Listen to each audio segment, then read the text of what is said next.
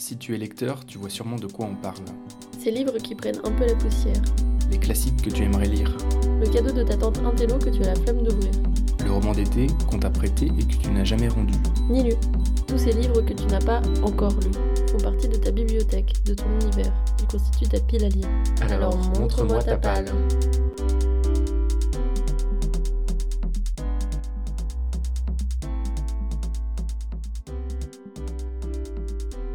Heroic fantasy, littérature contemporaine, roman young adult, Margot saute de livre en livre mais retombe toujours sur ses pattes. En découvrant les booktubeuses, sa passion pour les livres a trouvé son nom, la pile à lire.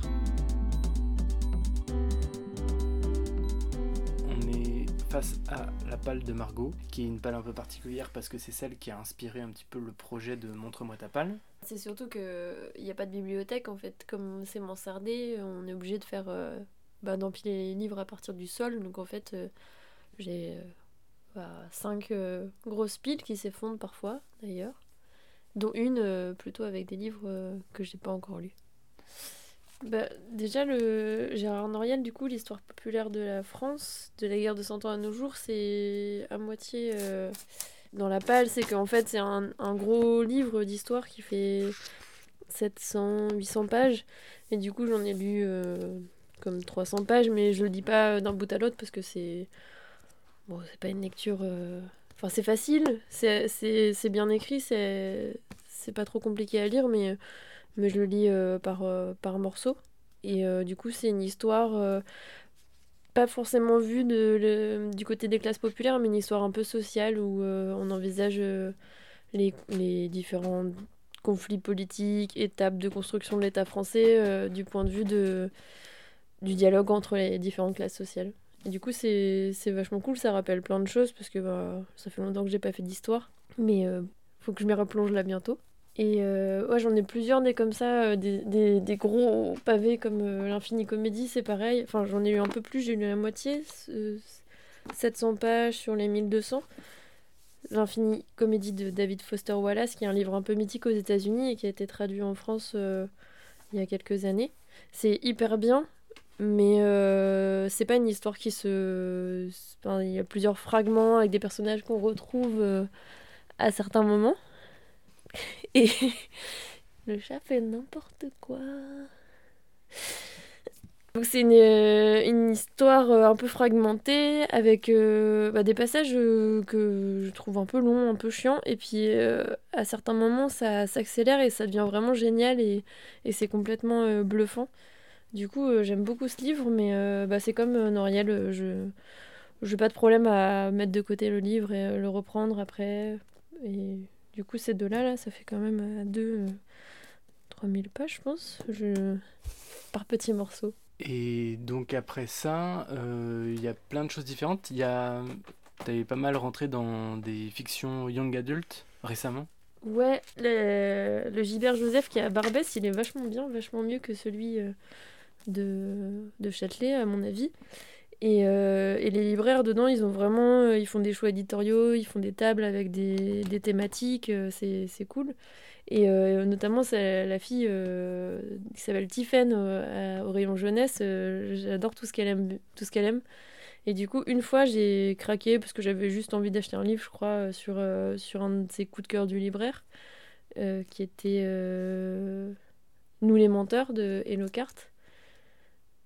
Et du coup, maintenant, euh, j'ai adoré, j'en ai acheté d'autres de la même auteur, et quand je retourne à Gibert et qu'elle conseille quelque chose, ben, je, je craque parfois. Alors pourtant, je lisais pas du tout de jeunesse avant, mais bon, bah, ça me permet d'alterner avec, euh, avec des pavés un petit peu plus compliqués. Et du coup, là, il y a pas longtemps, j'ai acheté Broadway Limited de Malika Ferjouk, qui est une auteure que j'aimais beaucoup ado parce qu'elle avait écrit Quatre sœurs, euh, qui est une quadrilogie, une quad- quatre livres, quoi, de- qui, avec euh, quatre sœurs et, et c'est une super histoire. Et du coup, là, elle disait euh, sur son coup de cœur euh, Je vous envie de ne pas l'avoir encore lu.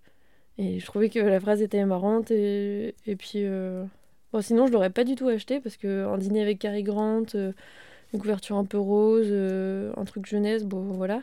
Mais euh, bon, du coup, euh, j'ai trop envie de le lire maintenant. Et, et en fait, à part, euh, young- pour en revenir au young adult, à part euh, les Sally Lockhart, les Harry Potter, les choses comme ça, t'es un peu arrivé. comment comment t'es arrivé à revenir vers cette littérature-là? Bah, il y a ça, il y a cette libraire, et puis après, il y a aussi sur YouTube la communauté de, des booktubers. Elle, c'est une communauté un peu spéciale. Il n'y avait pas tant de lecteurs comme moi, en fait. Il n'y a pas de, de lecteurs enfin en tout cas très peu de lecteurs contemporains.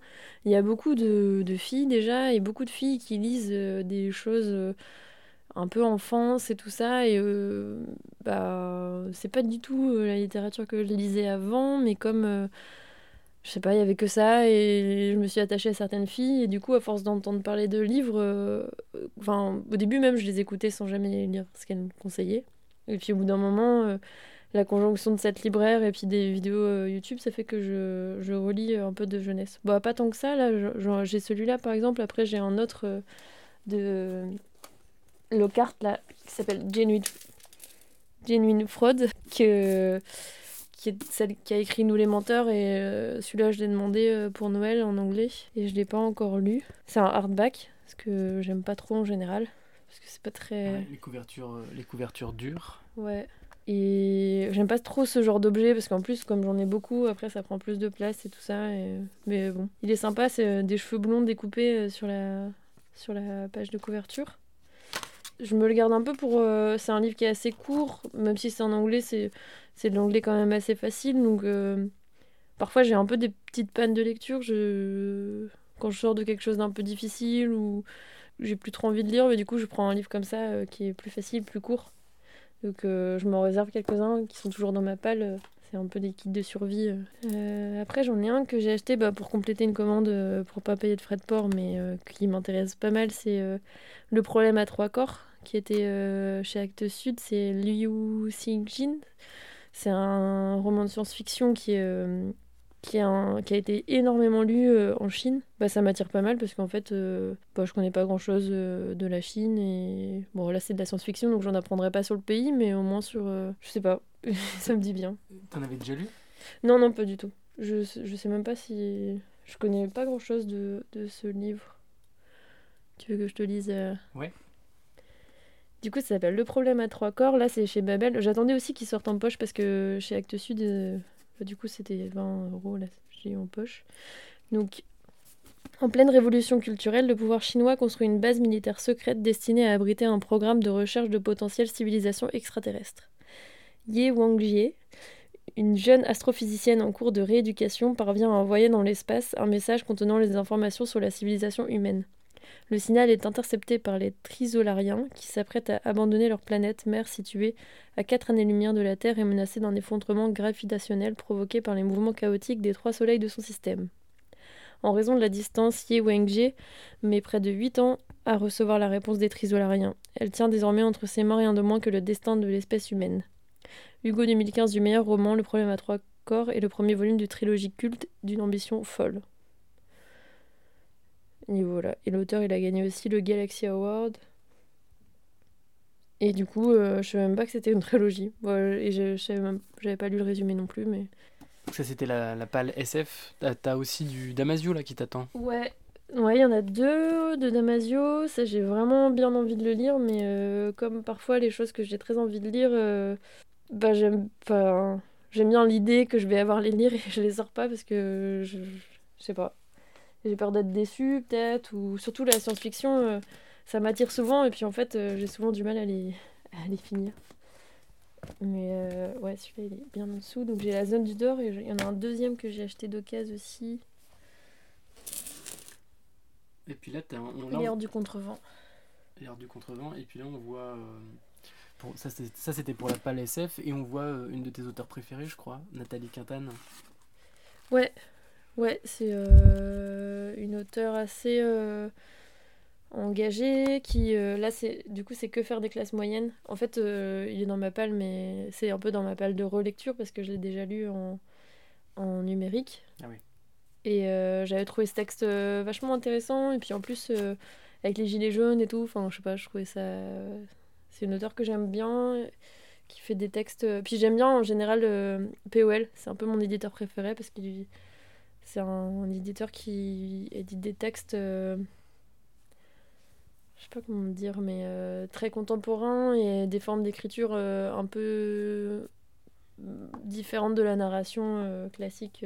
Et après, il y a une autre de mes auteurs préférés, je l'ai toujours pas lu, alors que c'est Marianne Diaye, La Divine. Lui, c'est pareil, j'ai trop envie de le lire et en même temps, j'ai un peu d'appréhension parce qu'il y, y, en a un autre d'elle que j'adore qui s'appelle Trois femmes puissantes. Que tu as lu? Ouais, que j'ai lu. Et j'ai lu Trois femmes puissantes de, de Marianne Diaye.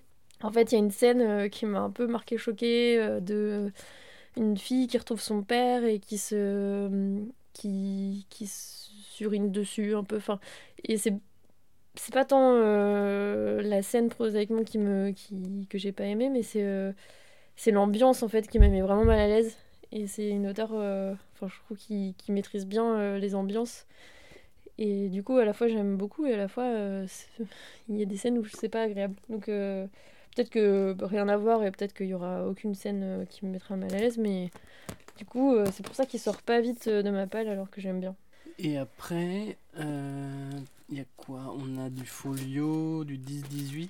Ah oui, c'est Murakami.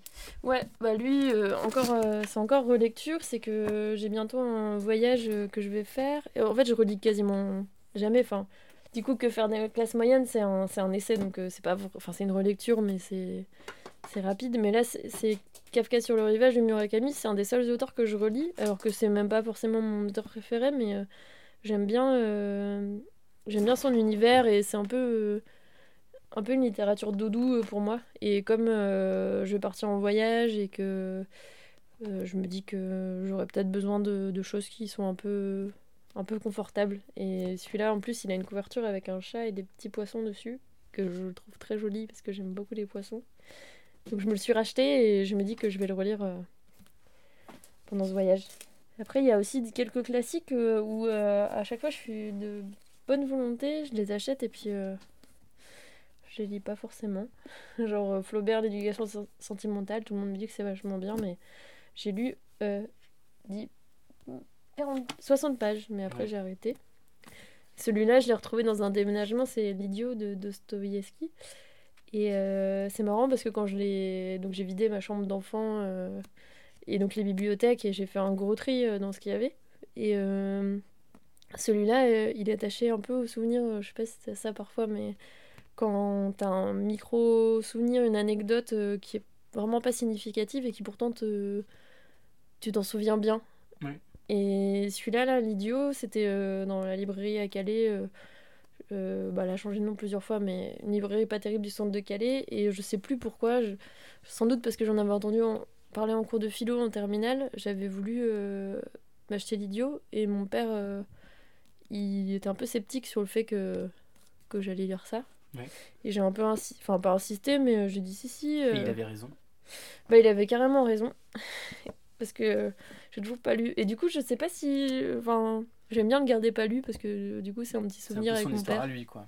Bon, peut-être je vais le lire, je sais pas. Mais en tout cas, euh, il est là. Après, il y a quand même pas mal d'auteurs euh, contemporains, du coup c'est vrai que tout pour toi, je sais pas, mais replonger dans les classiques, c'est peut-être pas hyper simple niveau de l'écriture, les livres de, du 20e siècle ou du 19e siècle. Ouais, je sais. en fait, je pense que c'est aussi parce que je me dis que j'ai le temps, enfin ça fait longtemps qu'ils sont morts et tout, et de toute façon. Euh, une année de plus, une année de moins. Ouais, ils sont pas dans l'actualité, donc ouais. Puis bah là, c'est aussi que Flaubert, du coup, c'est pareil, c'est 500, 600 pages. De Sovietski, c'est énorme aussi. Enfin, je pense que. Ah, celui-là, par contre, il faut absolument que je le sorte. Michel Tournier, Le Roi des Hommes, c'est quand je travaillais à la Maison de la Poésie, euh, il y a pas mal de gens qui étaient hyper. Euh, Attends, il y a le chat qui est en train de monter sur la balle et qui menace de tout faire tomber. Là personnes qui travaillent à la maison de la poésie, que ce soit la personne qui travaille au, enfin, qui travaille au guichet ou, ou la directrice, euh, ils lisaient tous et euh, ils lisaient tous pas mal et du coup ils donnaient des conseils. Et, euh, donc là j'ai Michel Tournier, le roi des aulnes et Pascal Quignard, Albusus. Ah il y en a un qui était conseillé par le mec de la billetterie et l'autre par la directrice. Bah, je... Il y a des, des découvertes d'auteurs que j'ai fait avec des gens de la maison de la poésie qui étaient hyper chouettes. Donc ça j'ai envie de les découvrir mais... Et après, on a plein, encore plein de choses. Il y a encore un, deux, trois, il y a encore une dizaine de livres.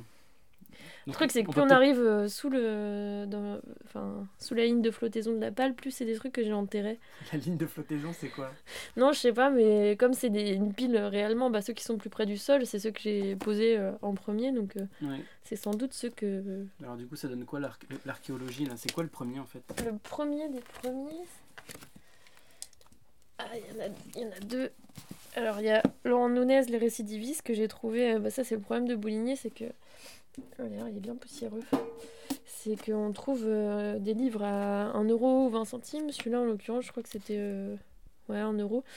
Et euh, Laurent Nunes, c'est un auteur que j'avais découvert avec mes parents dans un festival euh, de littérature. Et, et donc là, il fait un livre avec trois parties qui sont écrites selon, à la manière de trois auteurs différents, dont Quignard, justement. D'accord. Je crois qu'il y a Quignard, Proust et et le truc, c'est que j'avais vraiment envie de le lire, et puis on l'a vu à la Maison de la Poésie, euh, justement, pour euh, un autre livre qu'il a écrit, et il était vraiment enfin, insupportable. Le personnage n'était pas forcément hyper attachant. Et du coup, je crois que ça m'a fait un peu l'enterrer. Pourtant, euh, le projet est chouette, mais j'ai du mal à le sortir de ce personnage un peu odieux. Il faudra peut-être oublier la personnalité de l'auteur avant, avant de s'y mettre. Et celui-là, c'est un, du coup, le, qui était avant-dernier dans cette palle. C'est un, vieux livre d'une édition que je connais pas parce que du coup c'est. Euh, c'est anglais C'est euh, américain. Et c'est euh, donc c'est Philippe Ross et, c'est American Pastoral et c'est un livre que j'ai acheté bah, dans une chez un bouquiniste aux États-Unis. C'est un des auteurs préférés de, mon ex-copain. Et ben, du coup, à la fois le voyage avec les, aux États-Unis, euh, le, ce bouquiniste dans lequel on avait passé vachement de temps et tout, c'est, un super euh, bon souvenir. Et, euh, et en plus, Philippe Roche, j'en ai lu un autre, Le théâtre de Sabbat, qui était super bien. Et donc, c'est pareil que certains autres livres qui sont dans ma palle, c'est très envie de le lire. j'ai déjà aimé d'autres livres de cet auteur. Et en même temps, il y a un côté sentimental qui fait que je ne sais pas, j'ose pas le prendre et et le, et le confronter au réel de la lecture. Quoi. Non, moi j'aimerais bien euh, que tu nous parles euh, euh, rapidement de là d'une quadrilogie Eragon que tu as retrouvé, Eragon, je sais pas comment on dit. Que tu as retrouvé en, en anglais, tu as craqué parce que tu es assez fan en fait. ouais, ça c'est un craquage pas hyper raisonnable. C'est que en fait, Eragon, enfin Eragon, je sais pas, moi je disais Eragon quand j'étais ado de Christopher Paolini. C'est un, c'est un auteur que j'aimais bien quand justement moi je lisais euh, les Harry Potter, les tout ça. Et euh, j'avais adoré. Et on en reparlait dans un bar avec un pote et euh, avec passion parce que lui aussi avait beaucoup aimé ça. Et on, essayait de se souvenir de. En fait, moi finalement j'ai lu que les deux premiers tomes parce qu'après j'avais un peu passé l'âge.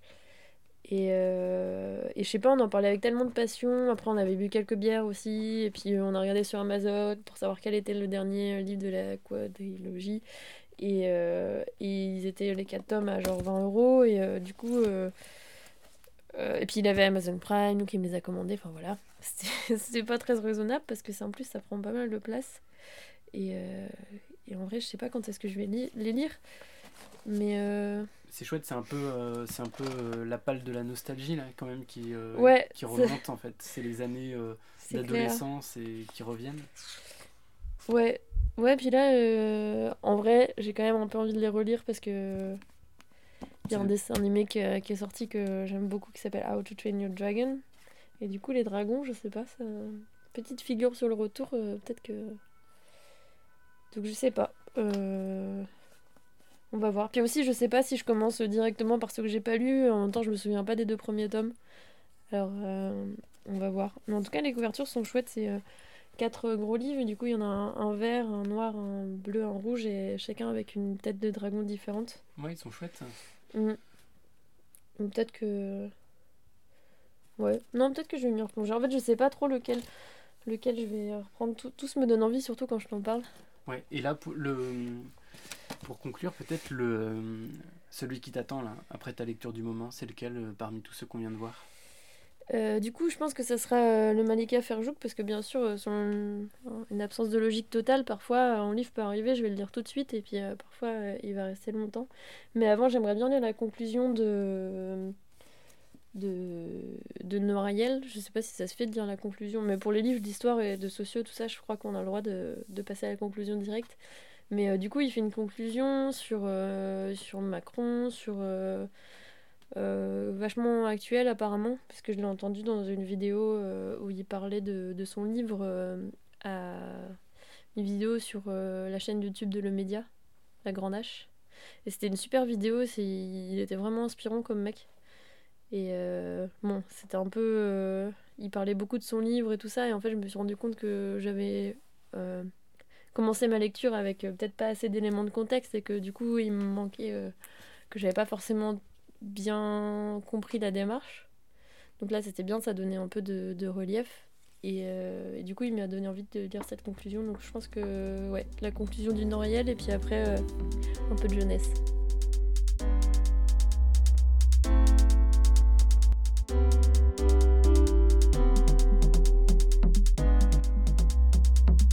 Retrouvez Montre-moi ta deux dimanches par mois sur iTunes, SoundCloud et Podcast Addict.